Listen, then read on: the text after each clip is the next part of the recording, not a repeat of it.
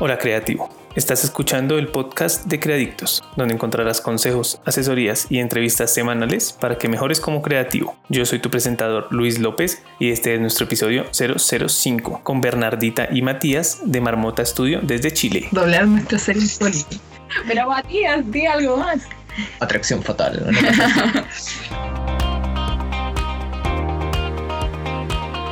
Hola creativo, soy Luis López y estoy encantado de traerte a nuestros invitados del día de hoy. Ellos son Bernardita Pastén y Matías Latorre de Marmota Studio, un estudio de animación chileno que crea contenido animado completamente original para la web, principalmente para YouTube. Este estudio cuenta con tres series web, de la cual Personas Cetáceas es la más famosa. Esta serie trata sobre un delfín que quiere conquistar a los humanos. Personalmente es mi favorita. Pero uno de los puntos que hace más importante de esta serie es que fue traducida al inglés bajo el nombre de Fin Punch por uno de los canales de animación más importantes de YouTube llamado Cartoon Hangover, el cual hace parte de una de las networks más importantes a nivel de animación y entretenimiento en el mundo llamada Channel Frederator. En caso de que no lo sepas, una network es una especie de red a la cual te inscribes o inscribes tu canal de YouTube y la cual te ayuda a conseguir mejores rendimientos en cuanto a nivel de publicidad y reproducciones. Evidentemente ellos se llevan un porcentaje en cuanto a las ganancias que tú obtengas a nivel de publicidad y pues simplemente es hacer parte de una red que te va a ayudar con la distribución de tu contenido. En algunos casos funciona, en algunos casos no funciona. Y en esta entrevista, Matías y Bernardita nos van a contar un poco su experiencia con este tipo de redes. Además estaremos hablando un poco sobre la industria de animación tanto en Latinoamérica como en Chile y nos van a compartir algunos secretos para crear diferentes tipos de contenidos basados en la plataforma en la cual piensas distribuirlo. Porque como ellos nos comentaban, no es lo mismo crear una web serie que crear una serie para Netflix o para un canal de televisión. Pero antes te invito a que te prepares para el siguiente episodio, donde hablaré con Juan Pablo Sarmiento. Eres un ingeniero de sistemas y diseñador empírico que hace más de 10 años vio la necesidad que tenía la industria del diseño en cuanto a iconos ya diseñados y archivos listos para usar, ya sea por diseñadores o por empresas como tal. Él fue uno de los pioneros en este tipo de plataformas que hoy en día son los pilares de la industria creativa a nivel mundial. Él es el creador de una red llamada Family Shock, donde no solo encuentras archivos, iconos, diseños y plantillas para usar directamente una vez los adquieres, sino que además de eso tiene un nuevo sitio llamado By People, en el cual puedes encontrar una gran cantidad de deals y bundles supremamente interesantes, además de archivos totalmente gratuitos. Igualmente, Juan participa como escritor invitado en sitios tan importantes como Smashing Magazine o Web Designer Depot. Es decir, que si te gusta el diseño y tienes ganas de emprender, no te puedes perder esta entrevista con Juan. También te cuento un secreto y es que es el primer invitado que tengo al cual entrevisto personalmente. En este caso a Juan no lo conocía, pero tuvimos la oportunidad de vernos en un café acá en Bogotá y me di cuenta de que es una excelente persona y además de eso es un emprendedor con muchísima experiencia que no dudó por un segundo en compartir su experiencia y conocimientos durante la charla que tuvimos. Así que eso será en nuestro próximo episodio. Por ahora recuerda suscribirte en iTunes y además de eso si te gusta nuestro show dejarnos una reseña para que muchos otros creativos puedan encontrar este programa y así igualmente puedan aprender y mejorar como creativos.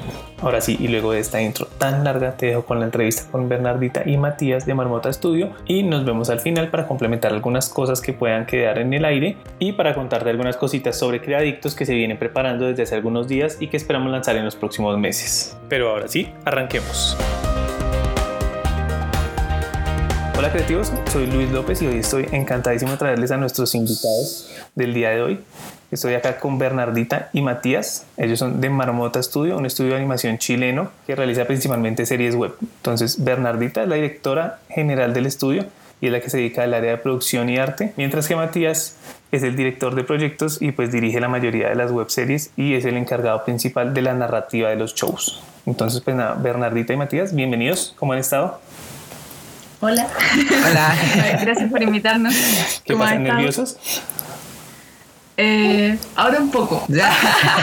Ahora que empezaste a grabar, un poco. Ah, no, no te preocupes, tranquilas. Eh, pero entonces, pues nada, esa es la introducción que tengo de ustedes. Pues entonces, cuéntenme un poquito más sobre ustedes, qué es Marmota Studio y pues más o menos como cuál es el modelo de negocios que ustedes tienen. Ya, a ver, partiendo por qué es Marmota entonces. Eh, como bien decías tú, Marmota es un estudio de animación em, y originalmente eh, lo conformamos justo después de que salimos de la universidad. Nosotros estudiamos animación digital y teníamos muchas ganas de, de trabajar en esto de crear animaciones contando historias. Ese fue como la, el, podríamos decir que era como el foco que teníamos en, en un comienzo y la razón que nos impulsó a formar Marmota. Originalmente éramos cuatro fundadores, eh, ahora somos dos, eh, que somos Matías y yo. Y Marmota Studio eh, comenzó también siendo un, un estudio de animación que acá en Chile eh, fue pionero en hacer web series hablando siempre desde la perspectiva de estudio de animación, porque es cierto que existen animadores independientes que desde antes estaban creando también su contenido para internet. Claro, pero era como una animación amateur. Claro. Entonces, en, en este caso somos pioneros en que como estudio de animación nos planteamos eso como objetivo. Y la razón por la que en un comienzo elegimos eh, Internet para contar nuestras historias fue porque era como, no sé, era como la plataforma más a la mano que teníamos para poder llegar enseguida, porque no sé, cuando uno cuenta historias quiere llegar a la gente, como que ese es el objetivo también con el que uno cuenta sus historias. Y mm, Internet nos parecía que era el, el medio por el cual podíamos conseguir eso de manera más rápida. Eso significaba otras cosas también, como que, por ejemplo, en un comienzo, eh, videos muy cortitos, etcétera, porque son formato web serie y porque nosotros lo autogestionamos. Sí. Eh, ya voy con eso cuando eh, hablemos del modelo de, de negocio que tenemos en Marmot. Eso por un lado. Y con los años, o no sé si es algo que podríamos comentar más adelante igual, pero con los años nos hemos dado cuenta que Internet, si bien es una plataforma que a nosotros nos gusta mucho, YouTube es una plataforma que nos gusta mucho, eh, tal vez no es la más apropiada para el tipo de contenido que a nosotros nos gusta hacer, que es series de ficción básicamente. Eh, por el perfil que tiene YouTube, como que es muy de es mucho más como una red social, entonces se habla mucho de contingencia o de parodia y para nosotros que contamos historias originales eh, puede ser un poco difícil ganarse un espacio.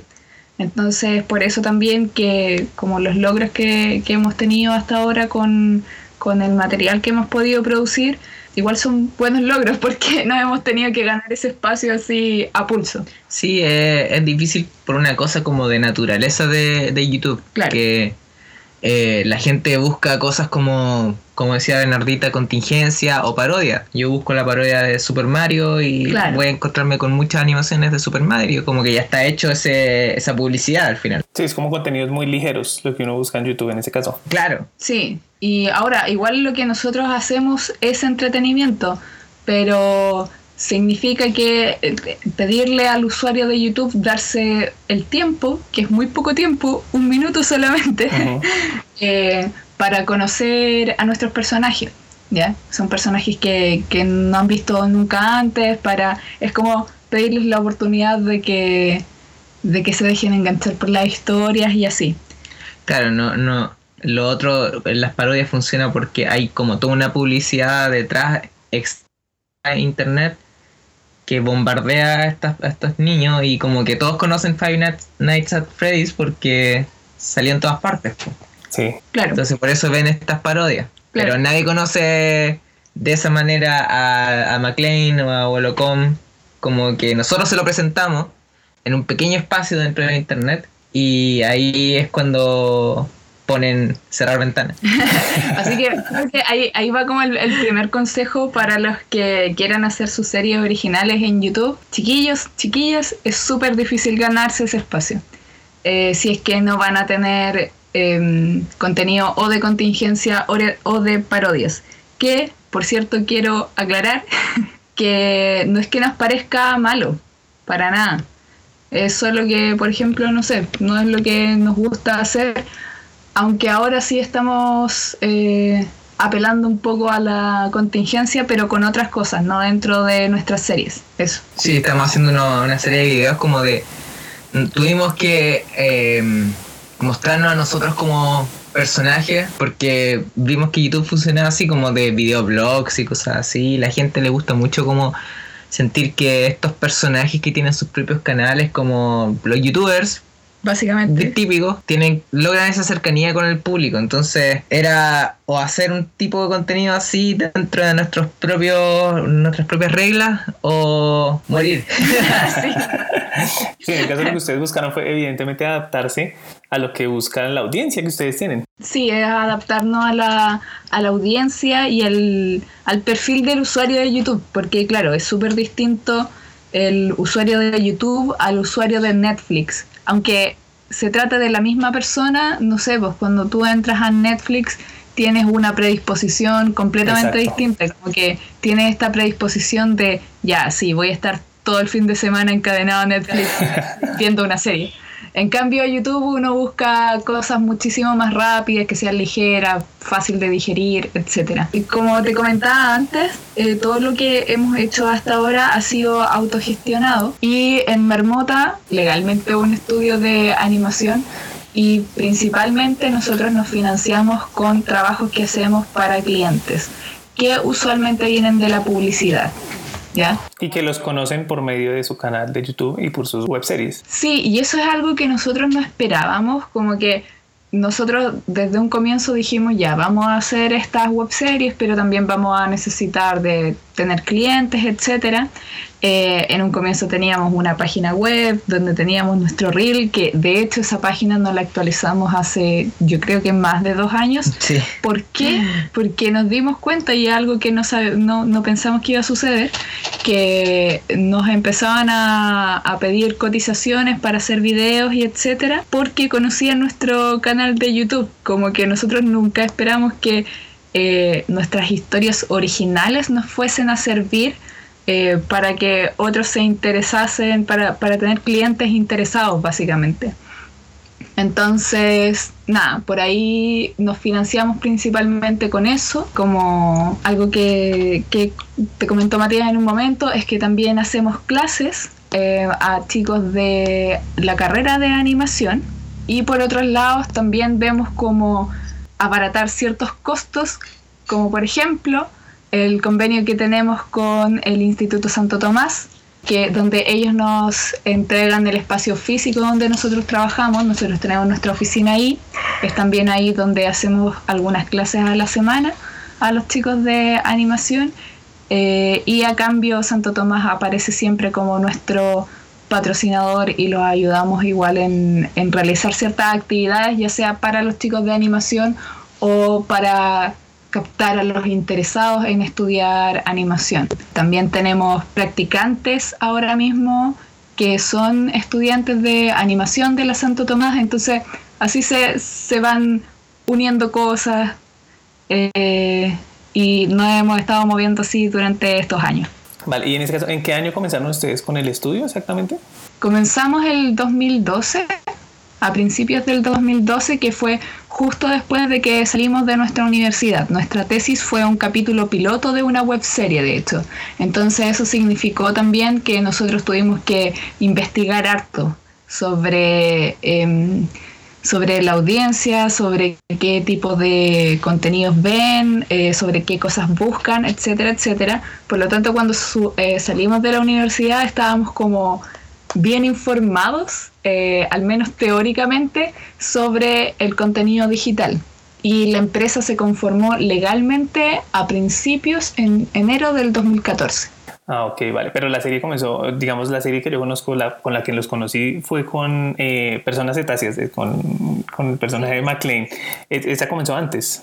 Sí, comenzó a finales del 2012. Ah, ok. Y ya después de eso, pues cuando vieron que era de pronto como rentable o como algo sólido, crearon la empresa. Sí, sí, aunque desde un comienzo nos hacíamos llamar Marmot Studio porque siempre estuvo en nuestros planes hacer eh, la empresa formalmente. Ahora quería entonces pues eh, que me contaran un poco sobre la creación de las series o de los episodios que ustedes publican semanalmente. Como me decías ahora, pues ya ustedes pasan ya no están haciendo tantos web series, sino más como contenidos más puntuales, creo yo.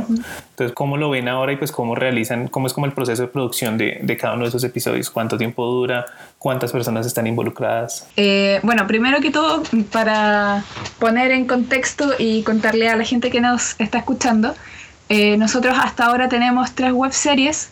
actualmente eh, y siempre que, estamos con una estamos con una web serie a la vez ya terminamos una o terminamos la temporada de una y ahí recién retomamos la, la siguiente entonces tenemos tres web series es Personas Cetáceas, Abuelo Con que está finalizada y Nati Mágico que también está finalizado por ahora Personas Cetáceas tiene tres temporadas de seis capítulos cada uno y ahora hace poquito estrenamos el primer capítulo de la última temporada que va a tener ocho episodios. Ahora, como esto es un canal de YouTube, siempre hay que tener contenido eh, constantemente. Sí, y nosotros nos eh, propusimos esta meta de que ya todas las semanas tener un video y el asunto es que este otro contenido, el contenido B que nosotros le llamamos, que es el contenido que va entre medio, que no es el contenido principal, que para nosotros es las web series, hemos probado varias fórmulas y cosas de qué podría ser. Y lo que no ha estado funcionando últimamente eh, era algo que te contábamos hace un ratito, que son como anécdotas que nosotros contamos. Eh, y que a la gente le gusta mucho porque por un lado, y a nosotros también porque mezclamos dos cosas.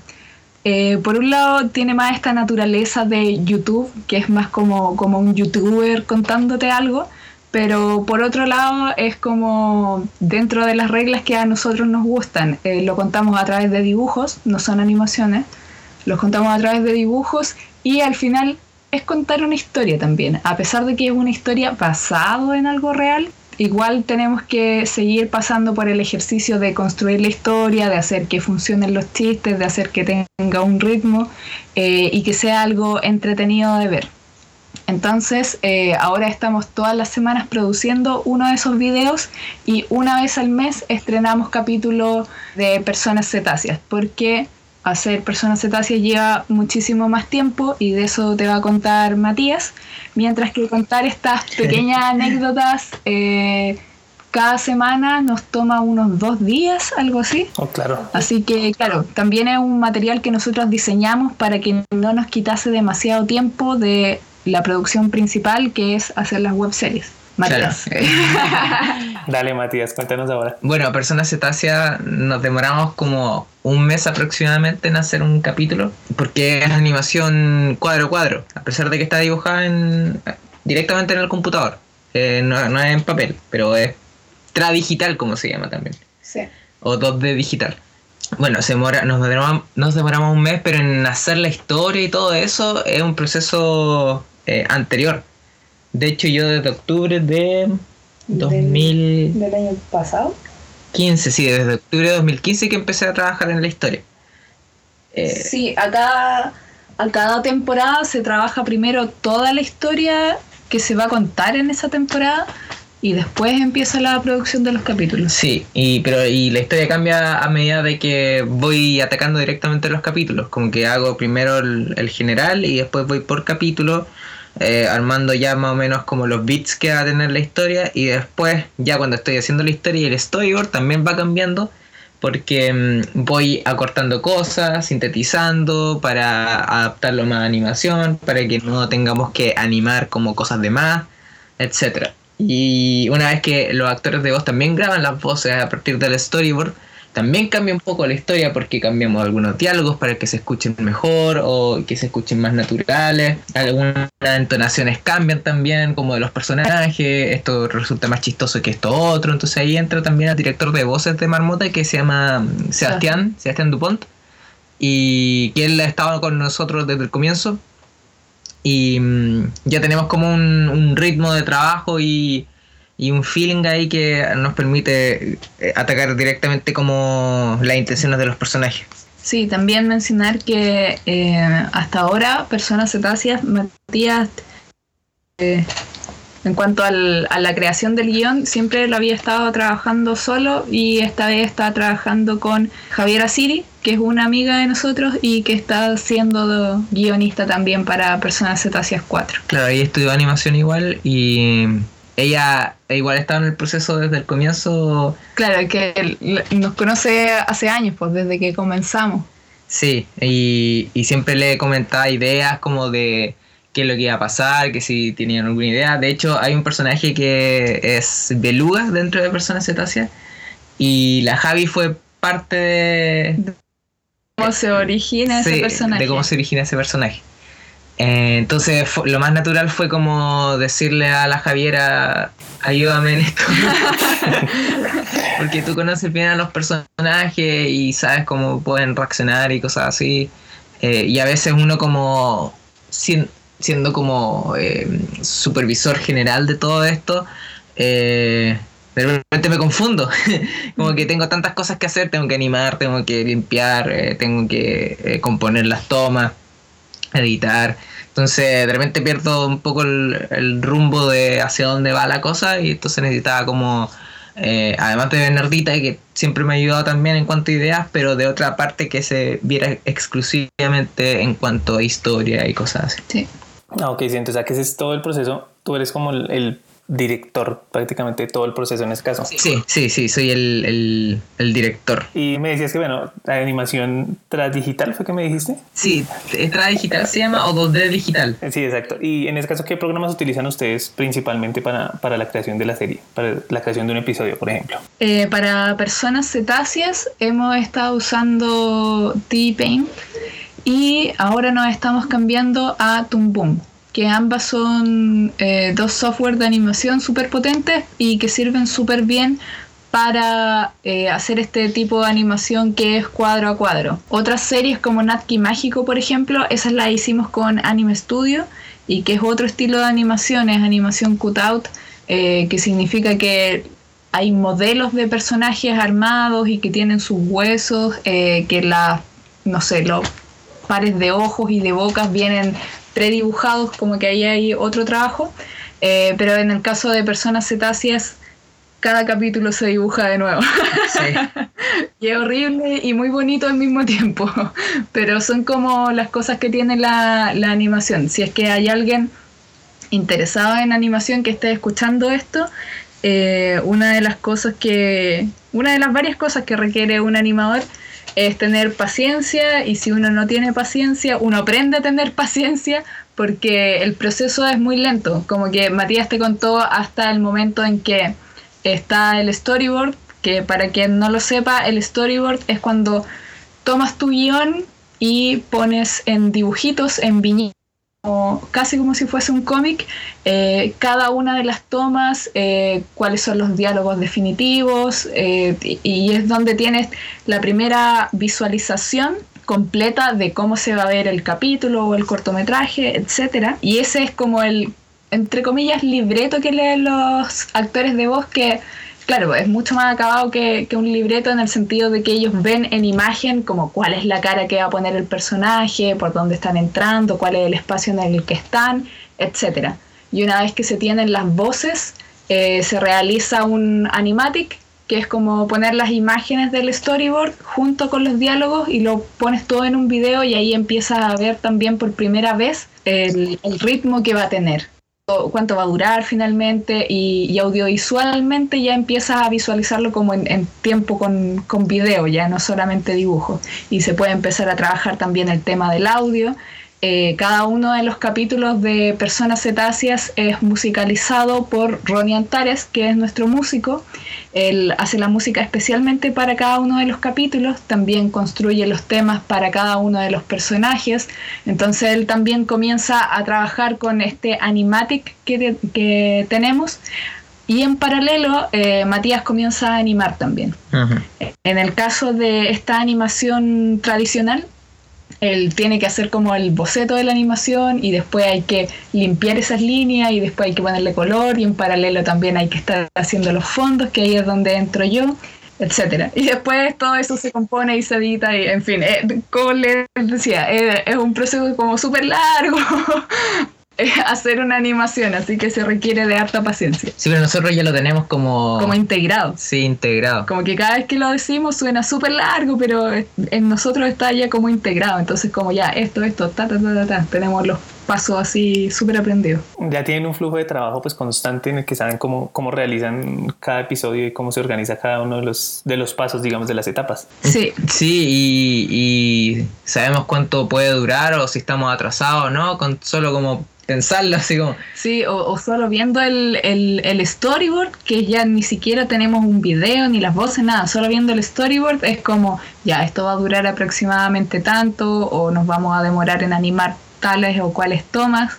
Eh, por ejemplo, algo interesante de tener que hacer clases, nosotros estamos haciendo el ramo de animación 2D este semestre, eh, y algo que siempre me parece interesante es que nosotros con los años ya como que tenemos integrado este, este ritmo, pero verlo en jóvenes que recién lo están aprendiendo y uno dice, uy, pero ¿por qué se demoran tanto? O como, como, ¿Cómo planifican tan mal? Porque como lo que ellos planifican para hacer de cortometraje, por ejemplo, y uno les dice, mira, esto va a durar tanto, te va a costar tal parte, no sé qué, no sé qué, y te dicen, no, profe, si yo puedo, y después se encuentran con todos esos problemas y uno dice, ah, pero si te lo dije.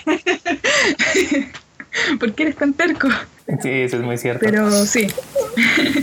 Es, es, como lo que pasa de pronto, eh, ustedes pues ya ahora que, que, tienen un estudio y que digamos que esto es un modelo de negocios como tal, en el cual tienen que ser precisamente productivos como ustedes lo dicen, eh, es donde se diferencia de pronto este tipo de proyectos a lo que son los cortometrajes de pronto personales que presentan los estudiantes al terminar la carrera o después de que salen y quieren hacer un proyecto personal, donde ellos no tienen esas restricciones de tiempo, ah, de presupuesto, donde los cortometrajes de pronto se les extiende mucho más de lo que ellos piensan, pero pues como es un proyecto personal pueden darse el lujo de durar todo lo que quieran hasta que el proyecto sea perfecto. De pronto cuando estás ya trabajando en una empresa como tal, no tienes esas libertades. ¿Es así? Yo diría que sí y no, porque de alguna forma, igual lo que nosotros hacemos en Marmota fuera de eh, lo que nosotros trabajamos para, sino que lo que las webseries que hacemos y todo eso, también se puede ver como un proyecto personal, porque somos nosotros los que imponemos los tiempos. Cuando decimos que vamos a tener un capítulo mensual, nadie nos dijo. Nosotros pusimos ese tiempo. Entonces, creo que, y acá va otro consejo, eh, para quienes tengan proyectos personales, una trampa que puede existir en los proyectos personales es que como es personal, me puedo demorar todo lo que yo quiera. Eh, y eso puede ser súper dañino para su proyecto, porque entonces te encuentras así con muchísimos trabajos que no terminan nunca, ¿ya? Y es muy frustrante y es súper importante terminar las cosas, porque uno aprende de cada uno de los trabajos que hace, pero para poder aprender eso, tienes que terminarlo. Entonces ahí es donde está el valor de, de uno mismo ponerse los tiempos, aunque se trate de un proyecto personal, porque, no sé, es como también habla de ti mismo y de ser, y de tu calidad de profesional también, pero que es algo que no se lo prueba a nadie, te lo prueba a ti. Es lo que pienso. Sí, claro que sí. ¿Algo que sí. complementar, Matías?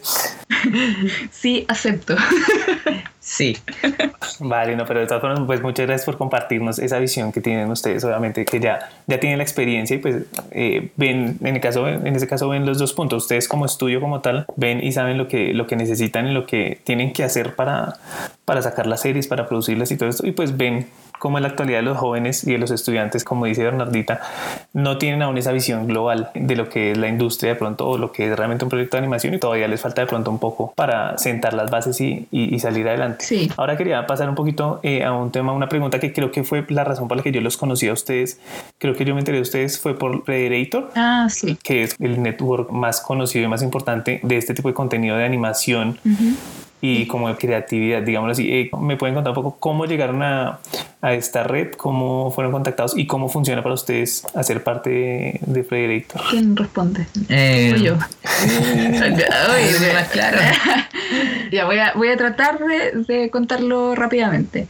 Esto fue eh, cerca del 2013 eh, cuando nosotros vimos que Frederator sacó su propio canal de YouTube de animación original que se llama Cartoon Hangover. Uh -huh. Y eh, por ese tiempo nos había escrito otro canal de YouTube y nos escribió así como en la buena onda. Básicamente el correo era como, oye, nos gusta su trabajo, nos parece súper bacano, así que si es que alguna vez nos podemos contactar por algo, eh, como que queda abierto este canal de comunicación y fue como, ah, buena, buena onda, y nunca más volvimos a hablar con ese canal de YouTube. Pero esa experiencia nos hizo pensar que, que fue como, oye, ¿y por qué no podemos hacer lo mismo con Cartoon Hangover? Así como escribirles, oigan, nos gusta su canal, eh, nosotros hacemos algo similar también, somos un estudio de animación y hacemos webseries originales, así como ustedes lo están haciendo, pero así como a nivel latino.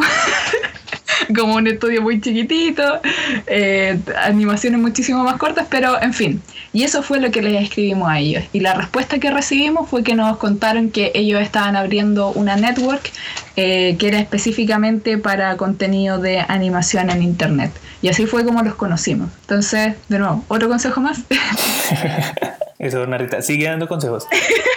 es que si les interesa eh, alguien o el trabajo de alguien, eh, como que no tengan miedo en acercarse, como que, que es lo peor que no importa.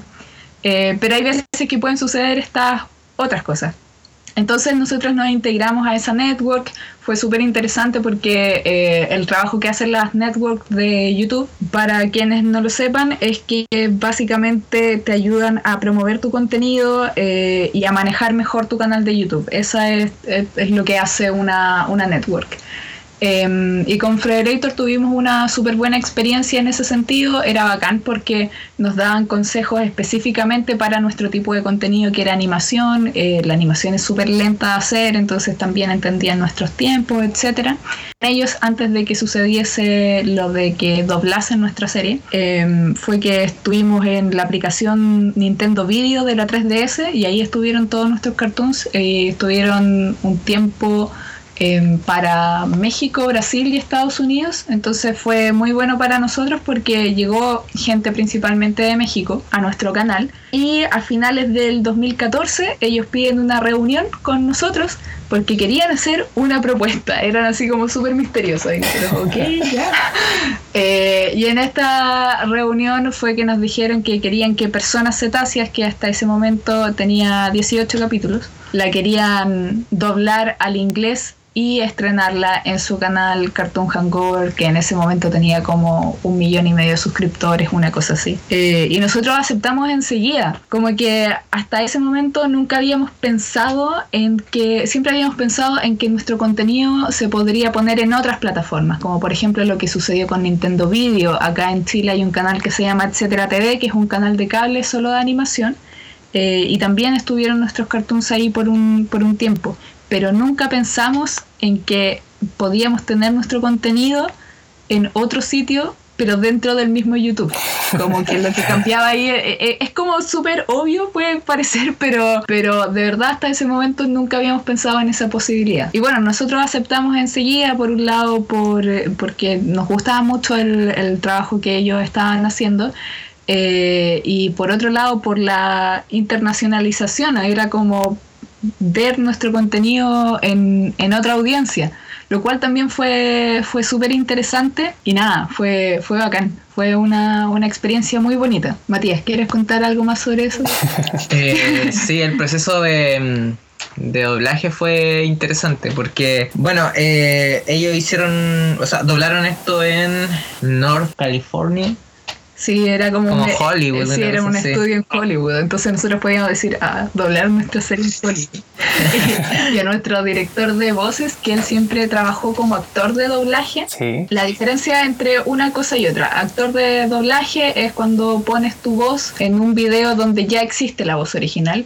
Y actor de voz es cuando tú eres la voz original y en este caso Sebastián es un actor de voz en nuestros cartoons, como que no está doblando nada, él es la voz original. Entonces le dijimos, Seba, por primera vez te van a doblar. Y, y él quedó así como vuelto loco porque trabajó tantos años él haciendo doblaje y esta vez él iba a ser doblado por unos gringos. Quedó, quedó loco. Sí. Eh, sí, el proceso fue interesante porque hicieron un casting eh, para encontrar las voces adecuadas. Entonces tuvimos que escuchar muchas versiones de Murphy, muchas versiones de Beluga, muchas versiones de los otros personajes. Bueno, de McLean no, porque es un delfín. pero mm, fue bien interesante eh, como la lluvia de ideas con, los productores de Frederator, con el director de, del doblaje ya. Y también, bueno, hubo un cambio de nombre también como ocurre aquí que llegan las películas con otro nombre, no sé, allá en Estados Unidos se llaman, no sé, cualquier nombre y aquí llegan como atracción fatal. y eh, Persona Cetácea fue, eh, su nombre cambió a Finpunch, que significa aletazo. Y cambio fue porque eh, allá los eh, estadounidenses y anglosajones no saben lo que es un cetáceo, como en palabra. Es muy científica para, para allá. Entonces aquí nosotros lo relacionamos y creo que lo relacionamos, he, he hecho este análisis un montón de veces, por eh, se relaciona con algo del mar, por lo menos aquí en, en Chile, como cetáceo, Sí. hay algo del mar, puede ser. Sí, Pero mm, también porque en Buscando a Dory, Dory dice que habla cetáceo. ah, con la ballena. Sí, y todos vieron Buscando a Dory, o sea, Buscando a Nemo. Sí. Eh, entonces fue como, quizás por ahí el... Sí. Por ejemplo, en, en Chile o en Latinoamérica no hemos tenido el problema de que la gente ve un delfín, se llama personas cetáceas y entiende, ah, sí, pues, animales del mar. Pero cuando, cuando lo hablábamos con los gringos, como que no usan esa palabra en inglés y la encuentran así como, ya te pusiste como científico. Sí, yo la, la busqué porque el nombre literal es como Cetacean People, claro, eh, Cetacean. cetacean people. Y me acuerdo haberlo dicho en una videoconferencia co- con, con ellos y fue como, ¿qué, ¿Qué? ¿Qué qué, qué- qué es eso? ¿Qué, qué es esa palabra? Y dije, pero si la busqué en Wikipedia, ahí sale. Pero sí, cambió el nombre porque iba a tener más impacto. Entonces hubo muchos muchos nombres en juego y la primera opción de Frederator era Finpunch.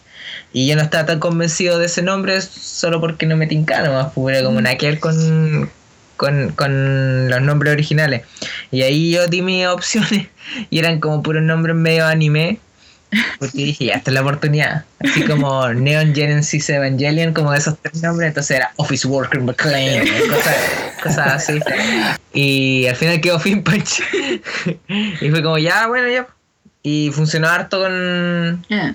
con la gente. Porque es como rápido y, y rápido, ¿no? Finpunch. Sí, como pegajoso. Sí. Sí. es como pegajoso. y Yo soy pésimo para poner nombres. Personas cetáceas. Súper largo. Súper largo. Eh, y en este caso, digamos, ahora tienen la serie traducida en su canal de Cartoon Hangovers. Para ustedes, ¿qué representó eso? ¿Ustedes licenciaron la serie o cómo fue, como digámoslo así, la parte un poco no legal, pero como re- con respecto a los personajes y lo que es la serie como tal? ¿Cuál fue como el tipo de, de contrato que ustedes llegaron con ellos? Eh, efectivamente es un licenciamiento de la serie. Estamos manteniendo todos los derechos eh, y son ellos los que tienen los derechos sobre el audio en inglés. ¿ya? Mm. Entonces cada vez que, que Finpunch está en algún lado es porque es movimiento de Frederator. Ellos tienen los derechos sobre, sobre esa versión. Algo interesante que, que pasó con, con el doblaje es que el personaje, hay un personaje que se llama Beluga y que es una mujer, pero tiene una voz muy ronca y es muy particular. El Daniel, que es el personaje, él habla muy bien inglés. Entonces le propusimos a Frederator que si la voz de Beluga la podía hacer el mismo chico. Eh, y nos dijeron que sí. Entonces él tuvo que doblarse a sí mismo, pero en otro idioma. y Dat, él no es actor de doblaje. Y él solamente hace ese personaje en la serie porque tiene esta voz bien particular. O sea, Así él que- pone la voz así, porque Claro, su él- voz es muy normal. Sí, sí, pone la voz así, no es que esa sea su voz real. Y ahí, claro, también estuvo, fue importante el trabajo de Sebastián para poder guiarlo en el, en el doblaje en sí. Y funciona bastante bien, como que no se nota, en la serie no se nota extraño como este, este personaje que fue realizado por alguien en otro estudio, en otro hemisferio, que habla español originalmente. Claro, en, cuanto a, a calidad no se nota, pero igual se notaba un poco como en el acento, que es muy mínimo, Sí. que para nosotros pasa como... Sí, para nosotros pasan inadvertido, pero claro, los nativos que hablan inglés Sí, notan un poco. sí notaban que era un, un poco distinto, pero el personaje en sí también es bien particular, así que tampoco queda como extraño. El personaje era extraño de por sí. Sí, entonces como que aportaba esa cosa exótica. Sí, sí, lo hacía como un poquito más exótico.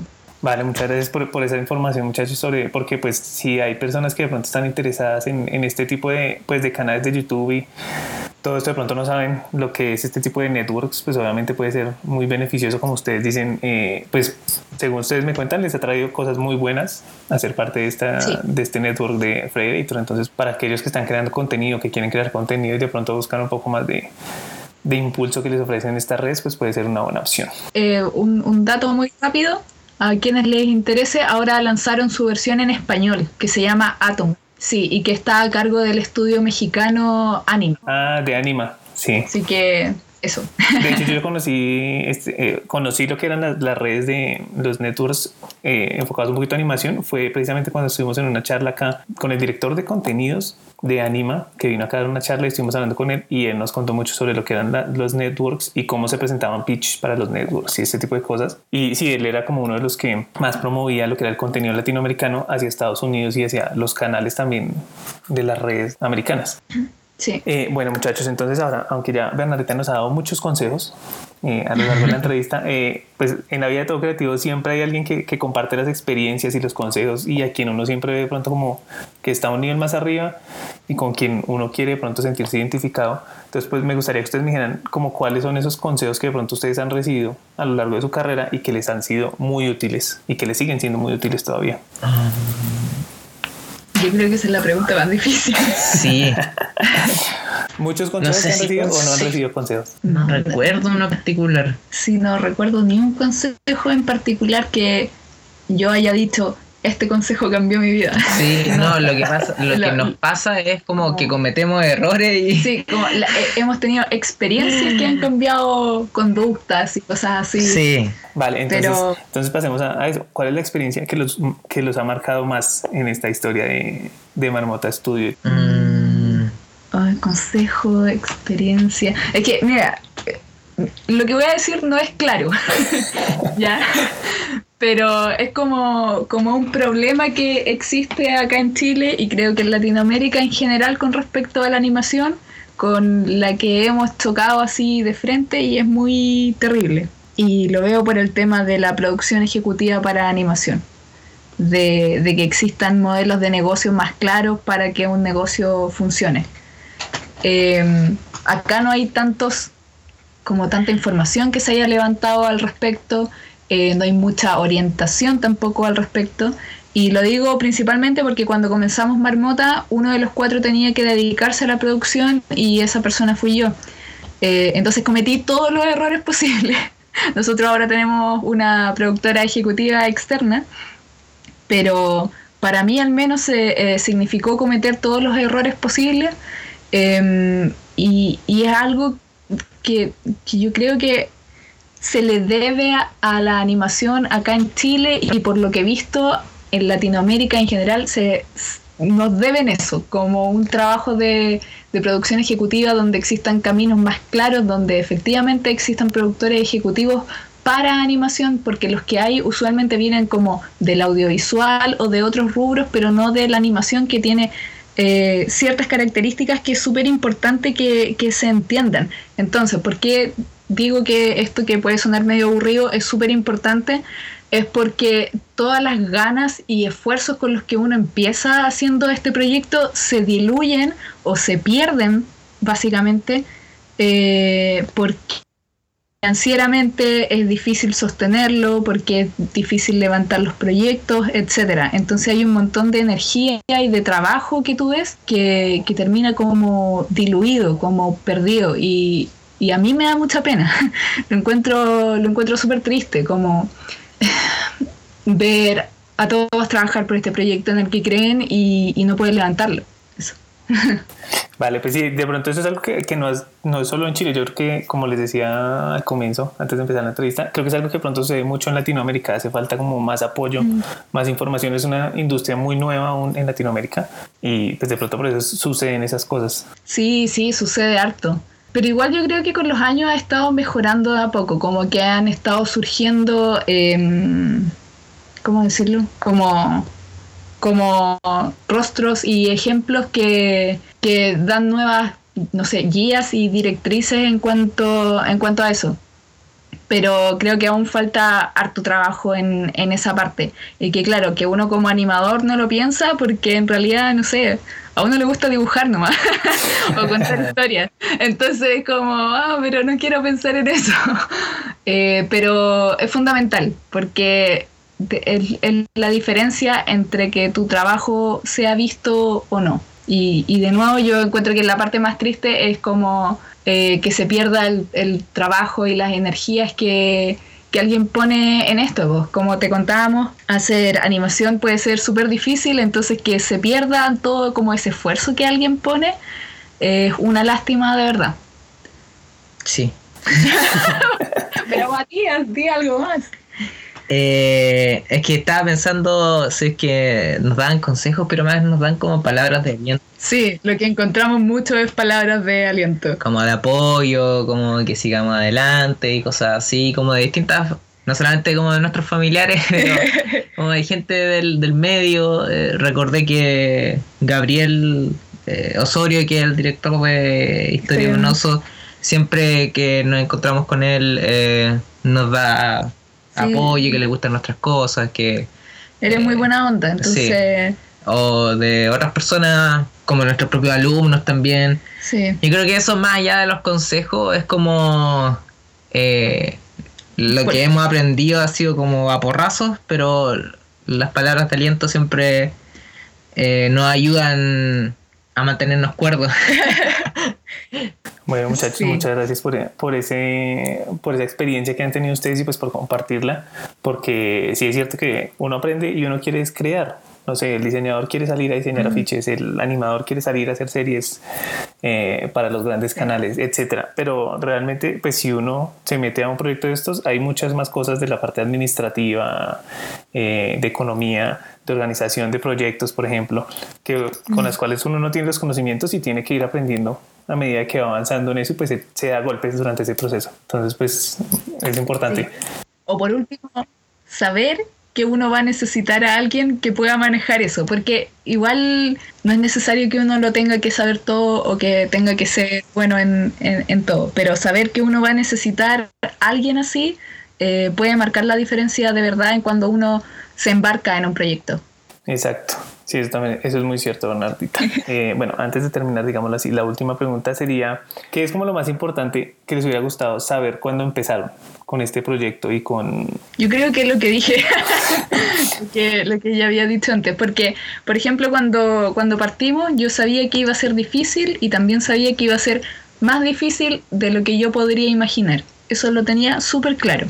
Mm. Entonces, no sé, como que siempre me complica cuando me preguntan eh, qué es lo que te hubiese gustado saber antes. Es como... eh, Saber cómo funciona Internet, por ejemplo. Cla- por ejemplo, eso hubiese sido bueno, como saber desde un comienzo que YouTube no era la mejor plataforma para webseries originales. Eso hubiese sido súper bueno Sí. saberlo. ¿Y en el cuál consideran que es la mejor plataforma entonces? Um, yo creo que cosas tipo Netflix, Mm, ok. aplicaciones tipo Netflix, que son aplicaciones hechas para... Son aplicaciones a las que uno va porque quieres ver contenido nuevo. En, en YouTube no es tanto así, es como que quieres ver algo divertido nomás y por eso es lo que hablábamos en un comienzo de que funciona harto si es contingente o si es de parodia porque no necesita mayor introducción. En cambio, algo como Netflix, uno está con la predisposición a, a, que te cuenten algo nuevo. Sí, por ejemplo, las series web que tienen de animación que eh, es porque salieron antes del 2012. Claro, por ejemplo.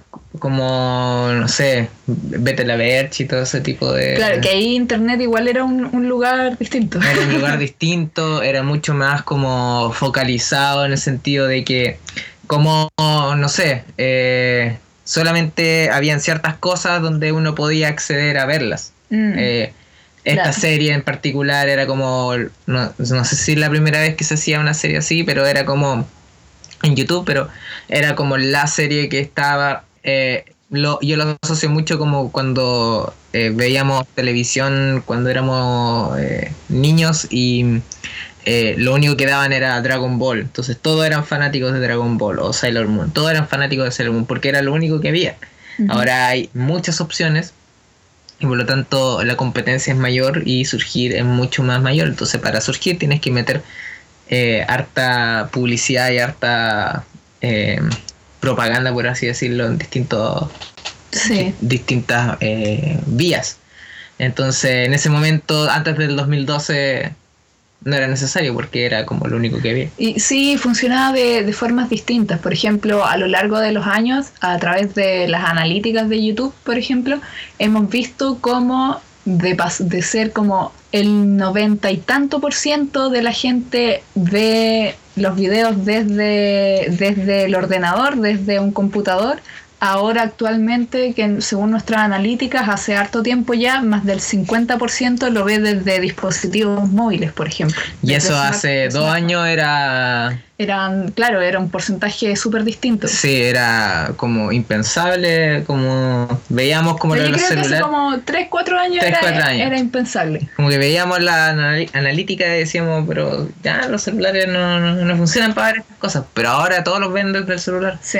Entonces, mm, ahí también cambia un poco como el, el tipo de contenido que uno tiene que hacer. Como, Claro, porque al, al final, si viene desde un smartphone, significa que puede, esta persona puede pillar nuestro video en cualquier parte, mientras va en el metro, mientras va en la calle, mientras, no sé, está, está esperando su hora para entrar al doctor. Como que puede ser cualquier cosa. Claro. Entonces, igual eso es, es distinto. Y si yo hubiera sabido de eso antes de empezar, no sé. No sé si hubiera sido distinto, pero hubiera sido bueno saberlo. Sí, hubiese sido bueno saberlo. Como más, más que nada cómo, cómo funciona YouTube, cómo funciona Internet en ese sentido. Cómo manejar también el canal. Mm. Pero porque el 2012 nosotros estuvimos como lanzando cortos mensuales y no teníamos ningún contenido entre medio y, y más que nada yo siempre le digo como marcha blanca, como probando si esto funciona o no. Claro, que fue el momento de, de aprender al final.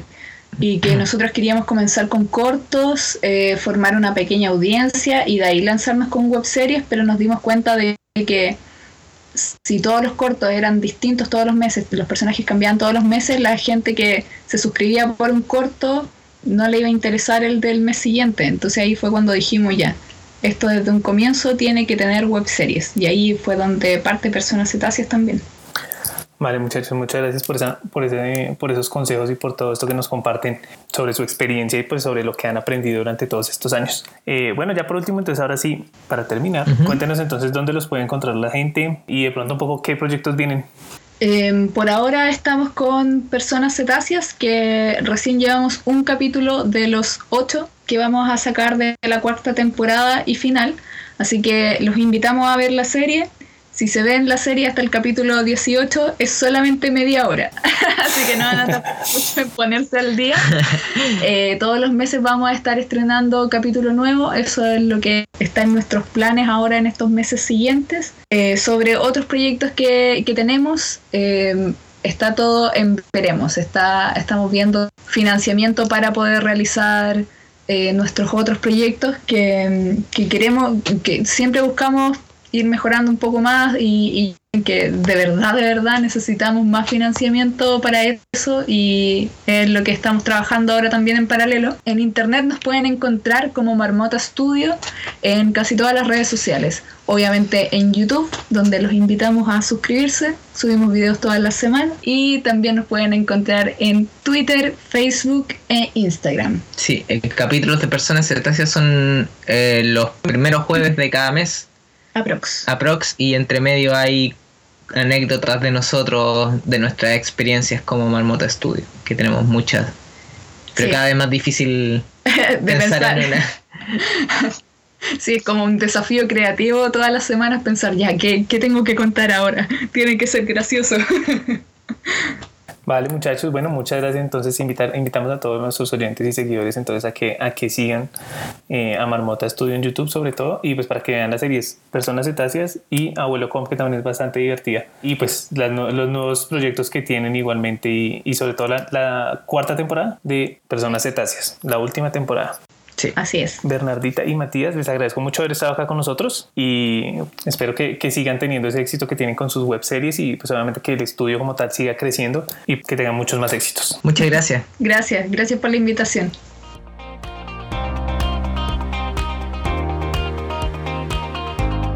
Bueno, creativo, esa fue nuestra charla con Bernardita y Matías de Marmota Studio. Ahora sí, ya sabes cómo se crea una serie web animada, sobre todo para YouTube, qué tipo de personajes e historias se necesitan dependiendo de la plataforma que quieras utilizar y qué tipo de historias quieras contar. Y sobre todo, has aprendido un poco sobre lo que son las networks de YouTube y el tipo de cosas y beneficios que pueden llegar a traer este tipo de redes. Así que, si eres de los que le interesa la animación o de los que le interesan este tipo de proyectos, no dudes en meterle ganas y tener en cuenta los consejos que nos dejaron estos dos jóvenes, quienes se les nota la pasión que tienen por este proyecto. Recuerda que puedes visitar creadictos.com slash 005 para ver las notas de este episodio, los links más importantes y toda la información adicional sobre esta entrevista. Recuerda, creadictos.com slash 005. Ahora quiero invitarte a que escuches nuestra entrevista anterior con José Sopo. Él junto con Rodolfo Velázquez son los creadores de Copublicitarias un proyecto que está cambiando la industria publicitaria en Colombia, no solo para los profesionales, sino y sobre todo para los estudiantes que quieren conocer ese mundo de la publicidad antes de entrar a una agencia. Ellos han dado más de 100 charlas completamente gratuitas con los mejores exponentes de la publicidad de Colombia y Latinoamérica y ahora también están creando algunos eventos en torno a la creatividad, la innovación y la tecnología. Esa entrevista la podrás escuchar en credictos.com slash 004. También quiero agradecerle a todos aquellos y aquellas que han dejado sus reseñas en iTunes para que nuestro show pueda tener más visibilidad y así podamos llegar a más personas. Si tú por ahora no lo has hecho, te invito a que lo hagas. Puedes ir a créditos.com slash iTunes y ahí vas a encontrar dónde suscribirte y de esa manera podrás dejar una reseña. Ya estoy recopilando todas las reseñas que nos han dejado en las diferentes tiendas de iTunes de los diferentes países para agradecerlos y mencionarlos a todos en algunos de los próximos podcasts. Así que de todas formas, muchísimas gracias. Y ya, para terminar, eh, te quiero comentar y es que a partir de la última semana de septiembre, en este caso 26 de septiembre, comenzaré a compartir algunas píldoras creativas de manera diaria en nuestra cuenta de Instagram, utilizando la oportunidad que ofrece Instagram Stories para compartir diferente tipo de contenido que únicamente estará disponible durante 24 horas. Así que en ese caso te invito a que diariamente nos sigas y estés pendiente de las publicaciones que tendremos en esta red social. Recuerda que nos puedes encontrar como Creadictos en cualquiera de las redes sociales y en este caso en Instagram será instagram.com slash creadictos o simplemente arroba creadictos. Nos sigues y podrás ver diariamente el contenido que estaré compartiendo. En ese caso será de lunes a viernes. Todas las mañanas compartiré algún tipo de consejo o experiencia o historia que tenga que ver con creatividad, productividad, emprendimiento, clientes, eh, trabajos, dirección de proyectos, todo este tipo de cosas. Y esto saldrá a partir de algunas preguntas que me han hecho muchos creativos que tienen que ver con este tipo de temas. Simplemente quiero aprovechar este tipo de plataformas para compartir aquellas cosas en las que muchos creativos tienen dudas. Eso es todo entonces por ahora. No olvides seguirnos en Instagram como Creadictos y de hecho en todas nuestras redes sociales, ya sabes, Creadictos en cualquier red social. Y no olvides suscribirte en iTunes y dejarnos una reseña. Ya no lo vuelvo a decir más por hoy. Que estés bien, tengas una feliz semana y no olvides seguir mejorando como creativo. Chao.